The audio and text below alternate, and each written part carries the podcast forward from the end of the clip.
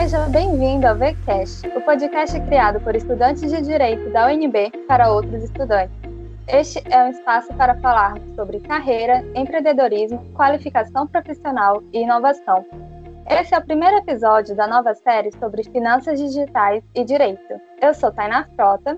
Eu sou a Sandriele e hoje a gente vai é, entrevistar a Nina Pencac, ela é doutoranda e mestre em Finanças Públicas, Tributação e Desenvolvimento pela Universidade do Estado do Rio de Janeiro, a UERJ.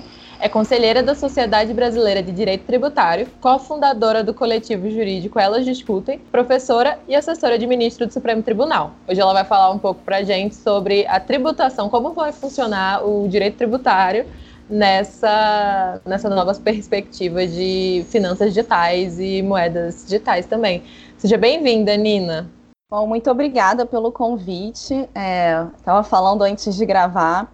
É, é, uma honra estar aqui, né? A gente sempre fala que é uma honra, mas assim, de fato é, porque além de eu conseguir ver que é, é um projeto levado a cabo por alunos da graduação, que já me deixa bastante feliz. É, saibam que vocês influenciaram pessoas a fazerem seus próprios podcasts, né? Estava aqui conversando com as meninas exatamente sobre é, como que elas conseguiram fazer isso e tal, porque, enfim, eu sei que tem muita gente que tem vontade, mas não sabe operacionalizar, então eu queria parabenizar vocês por, além de serem alunas da graduação, levarem isso para outros alunos da graduação, vocês é, têm uma penetração muito maior do que o que vocês podem imaginar. Então, muito obrigada pelo convite e, enfim, estou à disposição de vocês. A gente agradece muito, muito mesmo o seu interesse. E para começar, a gente queria saber é, sobre essa constante evolução tecnológica da sociedade. E com isso, cabe ao direito buscar e acompanhar as modificações para fornecer respostas a essas novas demandas. A gente queria saber como você acha que o direito tributário poderia se adaptar nesse sentido. É, seria possível tributar o mercado financeiro digital, por exemplo? Bom, Sandrelli, é, são duas questões aqui nessa pergunta, né? É, pelo menos eu consegui identificar duas questões enquanto você estava falando. A primeira delas é a adaptação do jeito tributário à evolução tecnológica e a outra a tributação do mercado financeiro digital.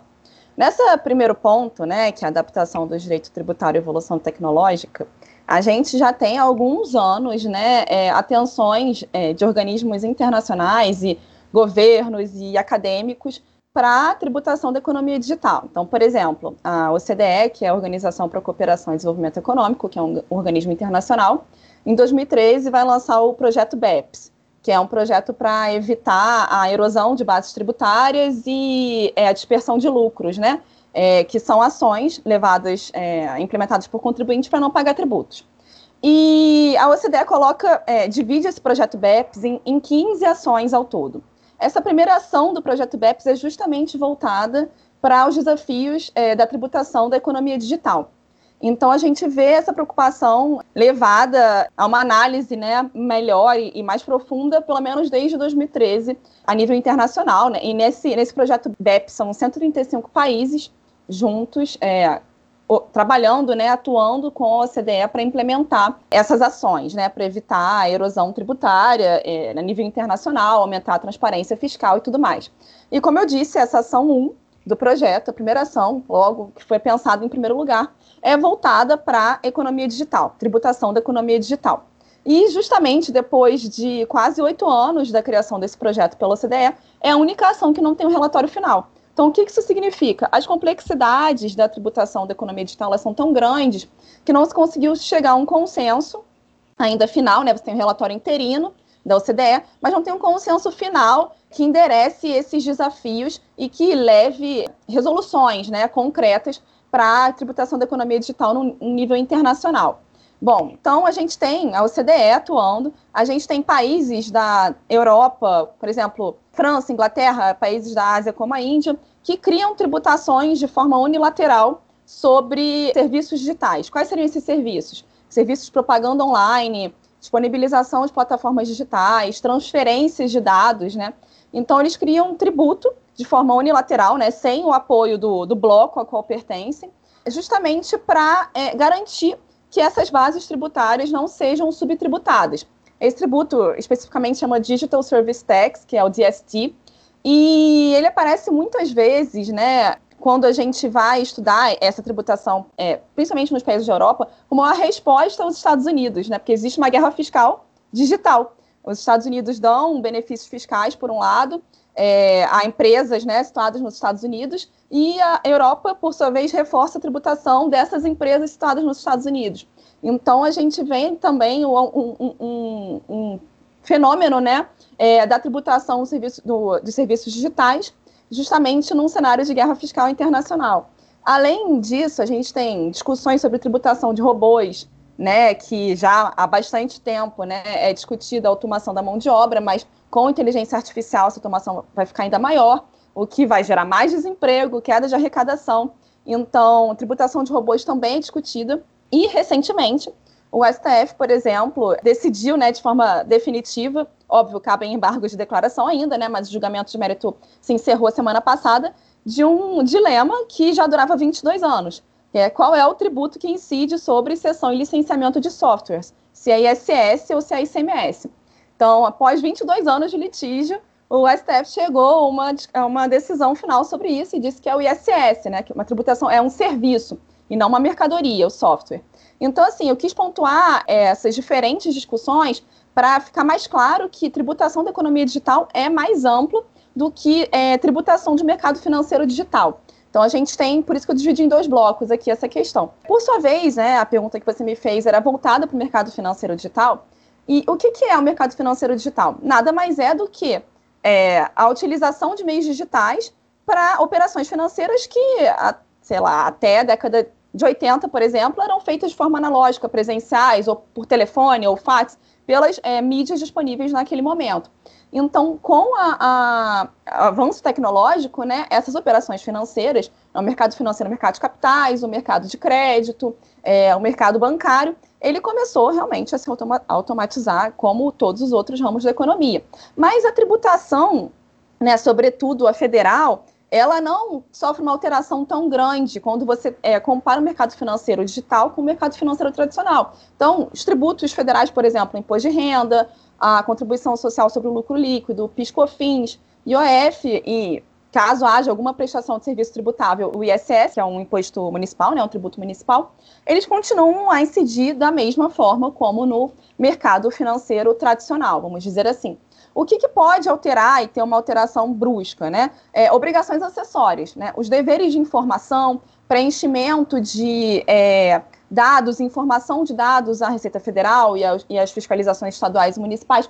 Isso no meio digital pode sofrer alteração, né? É, obrigações acessórias diferentes das obrigações acessórias no mercado é, financeiro tradicional. Então, assim, quando a gente pensa em economia digital, a gente tem que ter em mente que é uma discussão bastante ampla e bastante complexa. É, não sei se eu consegui responder, eu tentei falar rápido para falar tudo, mas, enfim, eu acho que é isso. E é um tema que vem sendo debatido, pelo menos no nível internacional, desde 2013 pelo OCDE. Perfeito, Nina, muito obrigada. E agora falando um pouco sobre o blockchain, que surgiu a partir da necessidade de modelos de regulação próprio sobre criptomoedas. Inclusive, se considera que o termo criptomoedas nem seja adequado, mas sim criptoativos. Entretanto, a gente sabe que a operacionalização e regulação dos criptoativos não se confunde com a perspectiva das moedas eletrônicas. Dessa forma, como o direito poderia se capacitar e agir para tornar as operações com os criptoativos mais seguras para o contribuinte? Bom, é, também mais uma vez é uma pergunta bastante complexa, né? É um tema complexo e a pergunta é complexa porque passa por três conceitos diferentes, né? Três pontos diferentes. Primeiro, o que são criptoativos? E você falou muito bem, Tainá. É, criptoativos parece um termo mais é, correto do que criptomoedas, justamente porque moeda é aquela moeda única, né, tutelada, né, pelo, pela soberania nacional, enfim. É, então, criptoativos parece um termo mais correto. Então, é importante saber o que, que são criptoativos, o que, que é blockchain, para depois a gente falar da regulação. Então, criptoativos são ativos digitais, né? é, que são usados né, regularmente no mercado de criptoativos para, vamos dizer assim, compra e venda ou troca, é usado no lugar do dinheiro, da moeda corrente local. E qual que é a peculiaridade dos criptoativos? Além deles serem protegidos por criptografia, né, por uma codificação específica daquele criptoativo, a sua utilização é descentralizada. Então, não depende de instituições financeiras, né? Pode ser feita por qualquer pessoa. Além disso, ele garante o anonimato. E esse é um ponto bastante sensível né, para regulamentação jurídica dos criptoativos. Então, criptoativos são ativos digitais. E o que é blockchain? O blockchain é a tecnologia que surgiu em 2008. Não se sabe, não, não tem notícia, né? Tem um pseudônimo da pessoa que criou, mas não sabe exatamente quem ela é, que garante a segurança na transferência de é, criptoativos. Ela foi, a blockchain foi criada originariamente para isso, para garantir a segurança na transferência de, de criptoativos. Atualmente, a tecnologia blockchain é utilizada para mais coisas, mas vamos é, nos apegar aqui a esse primeiro momento. Então, a blockchain foi criada para garantir essa segurança na transferência de criptoativos. Por quê? É um sistema, né? Vou falar talvez palavras atécnicas para facilitar a compreensão. É um sistema que trabalha é, literalmente com uma cadeia de blocos. Então, cada operação é um bloco, né? Blockchain, cadeia de blocos. E cada operação ganha uma impressão digital uma, criptogra uma criptografia específica para aquela operação, é, que é a impressão digital da operação que chama hash. É, esse hash vai é, ser gravado num livro, chama Ledger, que é o livro Razão. Então, todas as pessoas que operarem, né, fizerem operações com criptoativos numa cadeia de blocos, né, na blockchain, garantem a segurança, por quê? Elas têm uma criptografia específica para cada operação, uma impressão digital para cada operação, e é, essas operações ficam escrituradas no livro que todos aqueles que acessam o blockchain ou usam o blockchain têm acesso a esse livro. Então, quando há uma alteração, por exemplo, se alguém quiser é, no meio da operação, né, das diversas operações com, aquela, com, aqueles, com aquelas criptomoedas. Se alguém quiser diminuir o valor lá atrás de uma operação, não é possível que isso seja feito. Na verdade, até é, mas isso vai alterar o hash, que é a impressão digital daquela operação, e todo mundo vai ficar sabendo. Então, é, é possível invalidar essa operação, é possível discordar dessa operação, porque tem que ser uma, uma, uma alteração consensual. Então, ela garante a segurança e ela exclui o intermediário. Então, não, é, não seriam necessárias pessoas para é, atuarem nessa cadeia de operações com os criptoativos, né, com, com as criptomoedas.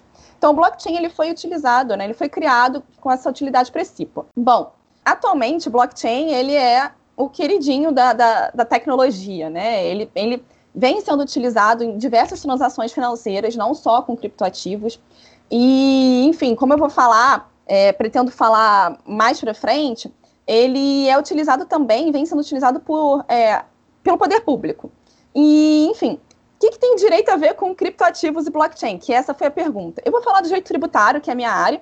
Então, assim, para não cometer nenhuma imperícia aqui, né, eu vou falar da minha área, que é o direito tributário. O que, que acontece? Até 2019 não tinha regulamentação específica para as operações com criptoativos. Em 2019, a Receita Federal ela vai, por instrução normativa, ela vai regulamentar essas operações com criptoativos. O que, que ela cria? Ela cria uma série de obrigações acessórias, que são essas obrigações de informação para facilitar a fiscalização, é, justamente para quem opera com criptoativos, tanto os contribuintes, consumidores, usuários, quanto para as exchanges, que são os corretores dos criptoativos. Então, é, por exemplo, é, mensalmente, essas operações têm que ser comunicadas à Receita Federal, né? É, operações de compra, venda, cessão, emissão de qualquer outra emissão de criptoativos ou qualquer outra operação que implique transferência de criptoativos, tudo isso tem que ser é, mensalmente comunicado à Receita Federal para que ela visualize se houve ou não houve ganho de capital a ser tributado pelo imposto de renda. Então, até 2019 isso não existia, isso passou a existir em 2019. E o interessante dessa regulamentação da Receita Federal é que, num primeiro momento, ela foi é, encarada pelo mercado, né, pelos contribuintes e pelos consumidores né, de criptoativos, os usuários de criptoativos, como uma é, regulamentação bastante complexa para pequenos usu usuários de criptoativos, né, pessoas físicas e tudo mais. Então, é, o que, que aconteceu? A Receita Federal abriu um diálogo com as associações com um diálogo com a Associação Brasileira de Criptoativos e Bitcoins e a Associação Brasileira de Criptoativos conseguiram entrar em diálogo com a Receita Federal e alterar algumas previsões dessa instrução normativa para facilitar o cumprimento das obrigações pelas, por todas as pessoas, né, quem realmente é, é, utilizasse criptoativos. Então é interessante ver que foi uma regulamentação criada com base no diálogo né, entre fisco e contribuinte e com base em um, um consenso do que é razoável. Então, isso é bastante interessante. Bom, esse ano a Receita criou né, outra novidade para quem vai declarar o imposto de renda de pessoa física.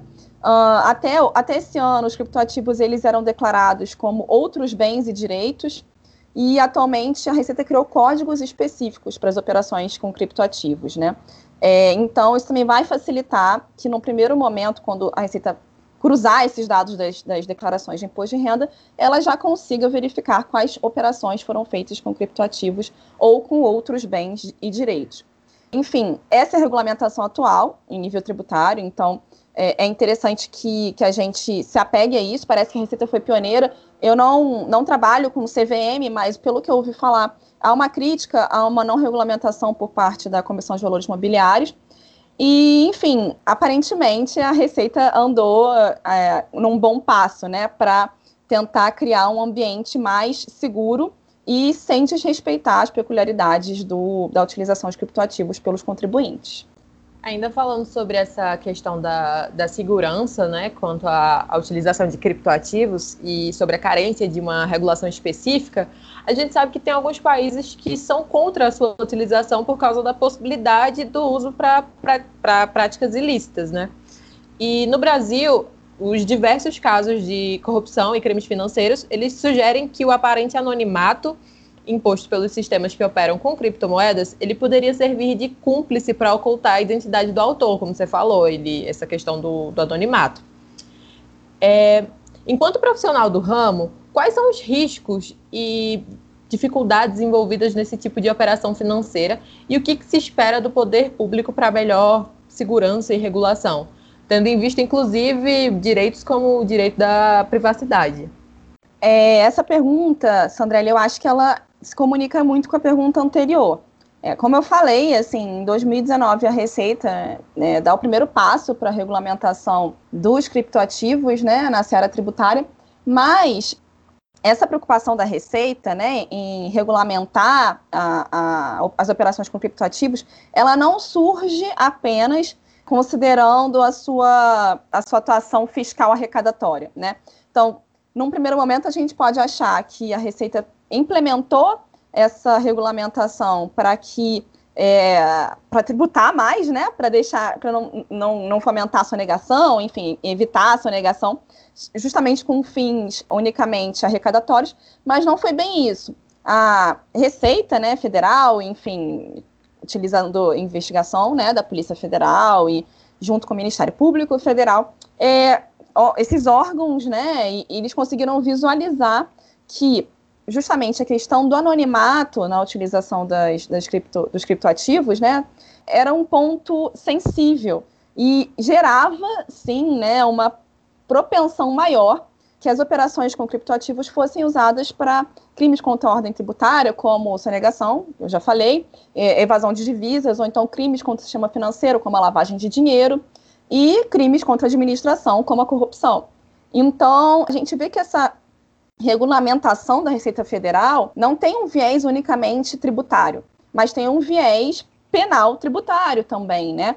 Então, essa criação de obrigações acessórias, do dever de comunicar, e inclusive tem uma disposição nessa é, instrução normativa que eu falei anteriormente, de que é, não tem anonimato quando o, o, usuário do, cripto, do criptoativo, né, ele vai comunicar mensalmente à Receita Federal essas operações tem um dispositivo que diz que esse usuário tem que é, fornecer dados da sua identidade.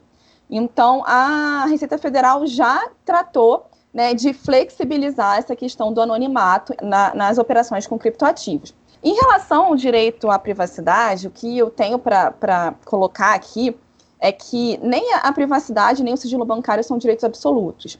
Eu vou citar aqui dois julgados da STF, relativamente recentes, é, julgados com repercussão geral, é, um deles é de 2016, que julgou a constitucionalidade de uma lei complementar federal, que dizia que a Receita Federal poderia ter acesso a dados bancários dos contribuintes sem decisão judicial, né, sem necessidade de decisão judicial. Então, o STF decidiu que isso é possível. É constitucional que Receita é, acesse dados é, bancários do contribuinte. Então, esse foi um primeiro passo para a flexibilização dessa questão do direito ao sigilo bancário, é, quando a gente está falando de é, informações de órgãos públicos, tá? Obviamente, o acesso a essas informações vai continuar sendo é, resguardado pelo sigilo fiscal, que é um dever funcional dos é, agentes públicos que trabalham na Receita Federal.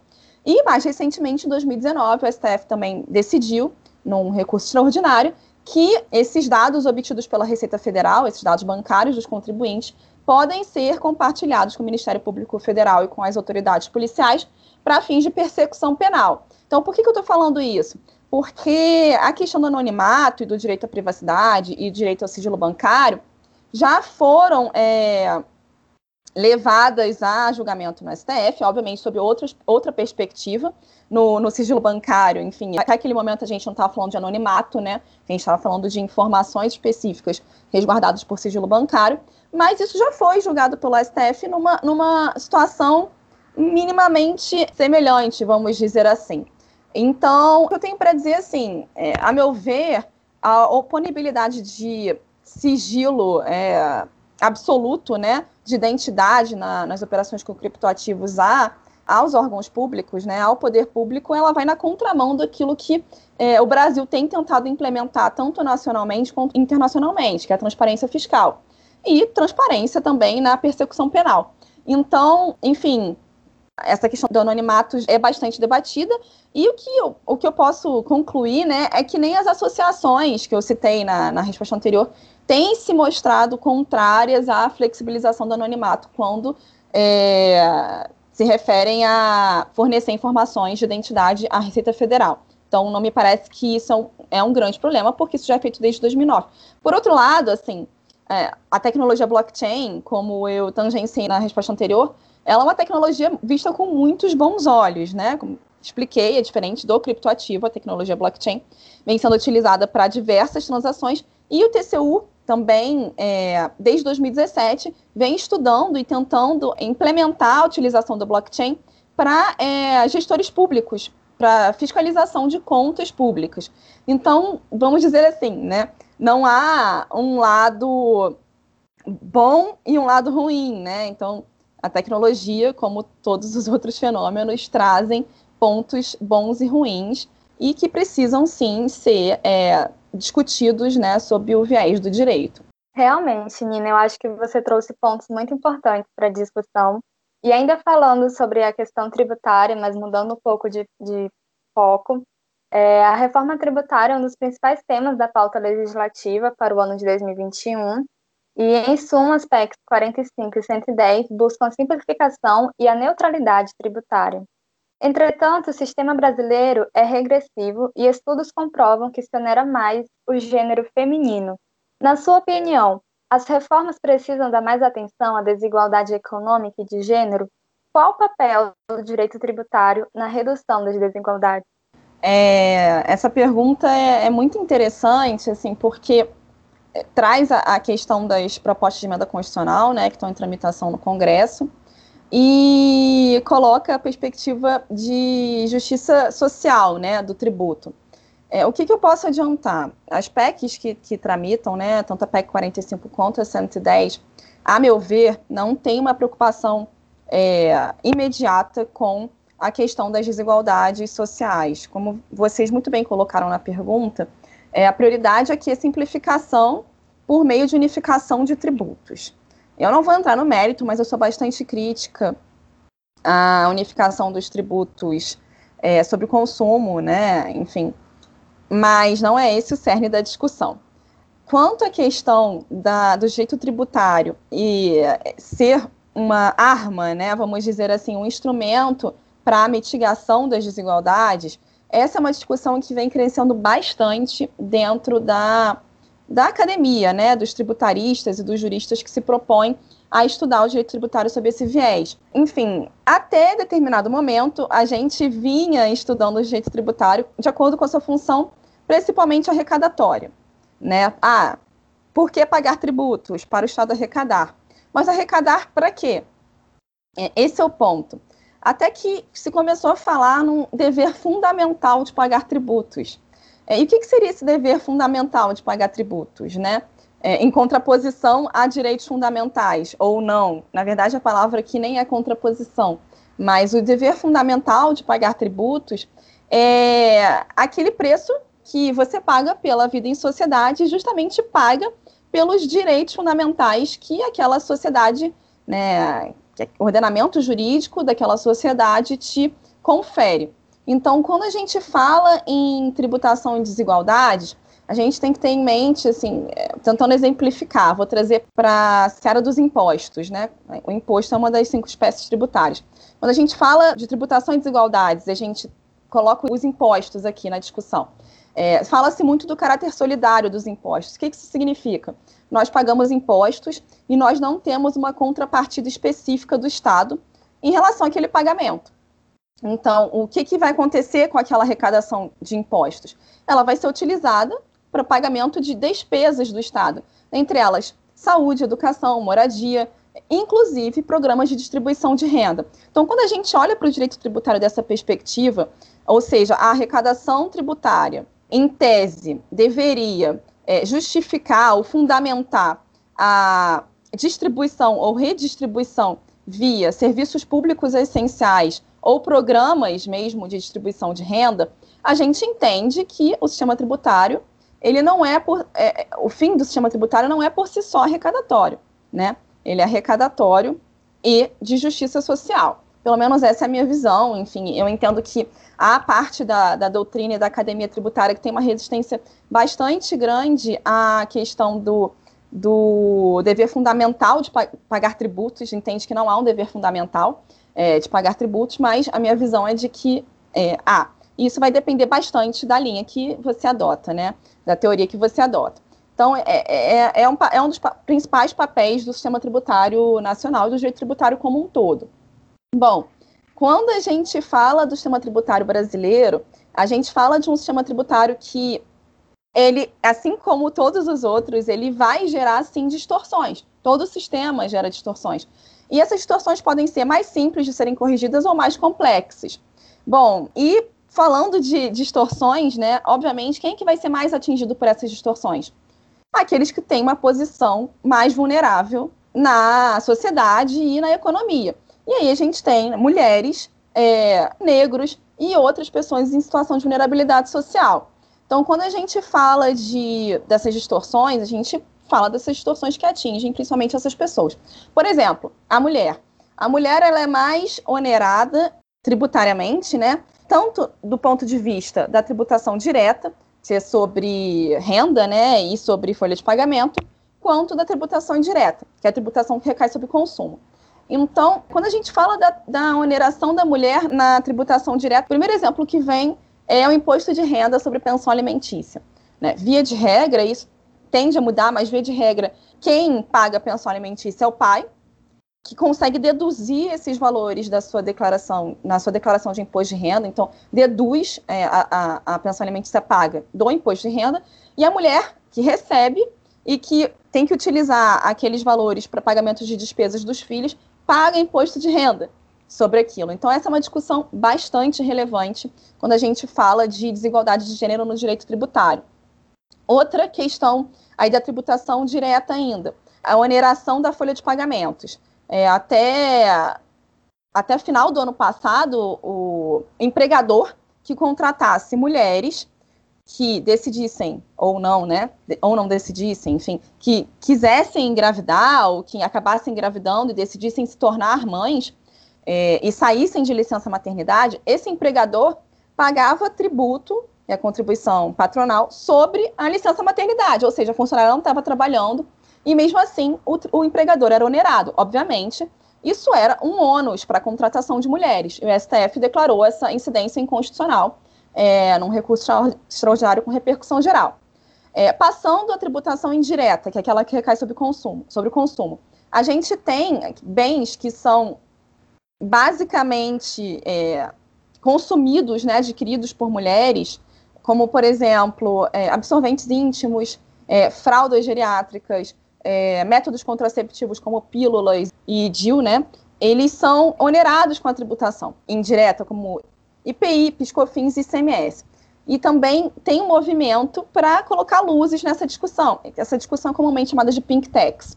Apesar de eu ter algum problema com a utilização desse, dessa expressão em inglês, a gente não precisa de, de expressões, mais expressões em inglês né, no direito, mas ela é popularmente conhecida como pink tax, que é a oneração do consumo é, feito por mulheres, né, o consumo efetuado por mulheres. E aí também, dentro dessa perspectiva da tributação de gênero, a gente pode ver que é, os tributos devem ser utilizados numa perspectiva extrafiscal, qual seja, para estimular ou desestimular comportamentos por parte dos contribuintes. Então, você pode dar um benefício fiscal para empresas que considerem licença parental e não licença maternidade exclusivamente, que vai proporcionar que mulheres, é, homens e mulheres, sejam tratados da mesma forma depois que decidem se tornar pais e mães né? Então, é, benefícios fiscais para a concessão de maiores direitos que mitiguem as desigualdades de gênero. Essas distorções elas estão sendo é, analisadas em âmbito acadêmico, é, ou elas discutem, né, que, que é o coletivo é, do qual eu faço parte, junto com a Raquel Andrade, participa bastante desses debates, e a nossa tentativa aqui é endereçar isso aos tomadores de decisão. O Congresso não me parece muito preocupado ainda com isso, nível federal, nível estadual, alguns estados já é, implementaram medidas para mitigar principalmente a tributação de, do consumo né, das mulheres, por exemplo, o estado do Rio de Janeiro incluiu absorventes íntimos e fraldas como itens da cesta básica, o que permite uma desoneração de CMS, mas isso não é visto em larga escala e não é discutido ainda no nível federal. Provavelmente porque apenas 15% dos congressistas da Comissão de Direito Tributário, né, de Reforma Tributária, são mulheres. Então, a questão de gênero e a questão da desigualdade como um todo, ela aparece dentro do direito tributário e pode ser mitigada, diminuída e combatida pelo direito tributário. É importante que isso fique claro aqui. Muito interessante, Nina. Eu lembro bastante desse caso aí da, do salário maternidade é, realmente, assim, o direito tributário ele tem muitas formas de, de intervir nessa, nessa, nessa desigualdade, inclusive pelo estímulo, desestímulo de práticas e até pela utilização do, do arrecadado em prol de, dessas pessoas mais vulneráveis, né? Mas enfim, a gente já está encerrando aqui o nosso, o nosso episódio, infelizmente. E a gente vai seguir uma tradição dos podcasts do projeto Vínculo, e a gente queria pedir para você uma indicação cultural que agregue conteúdo ao futuro profissional do direito. Pode ser livro, série, filme, documentário ou até outro podcast. Gente, essa pergunta é muito difícil, porque vem um monte de coisa na cabeça e eu não consigo escolher o só. Eu vou tentar ser rápida aqui, que eu sei que o nosso tempo já acabou. Então, documentário que eu consigo pensar foi o último que eu assisti no Netflix esse final de semana. Demorei até para assistir, que é o é, Roe versus Wade, que trata da trajetória é, da luta das mulheres nos Estados Unidos pelo direito ao aborto, que foi reconhecido em 1973. Então, eu é, recomendo fortemente, porque é um documentário que fala é, como politizado, né, e como isso não deveria ter acontecido. Então, é, além de ser uma, pauta, uma pauta de gênero, é uma pauta extremamente relevante para todos os estudantes de direito. Bom, eu vou tentar ser rápida. Um podcast que eu adoro é o Mamilos, que é, é até não sei nem se, se ele é bastante conhecido ou não, porque sinceramente não sei, mas ele é ele é levado a cabo por duas jornalistas e ele não traz só questões jurídicas, mas traz também, é muito interessante porque quando eles vão debater questões jurídicas como reforma trabalhista, é, reforma na, na utilização do, da porte, na utilização de armas, né, porte e posse de armas e tal, eles debatem com um viés não jurídico, então é muito interessante também. Bom, para tentar puxar a sardinha aqui um pouco para o meu lado, eu vou indicar o, o, perfil do Elas Discutem no Instagram. A gente, eu e a Raquel Andrade, que é a, minha sócia nesse perfil, a gente tenta trazer sempre é, discussões jurídicas discussões históricas e indicações de filmes, seriados e podcasts também. Então, qualquer dúvida, vocês podem ir lá, que as indicações também estão lá. Aí uma série documental que não pode faltar, que foi até a minha amiga Raquel que me indicou, que é o Depois das Grades que trata né, de forma crítica o sistema carcerário brasileiro, que, enfim, após o cumprimento da pena, o que, que acontece com o egresso? É, ele não é ressocializado. Então, é, é, um documentário bastante interessante.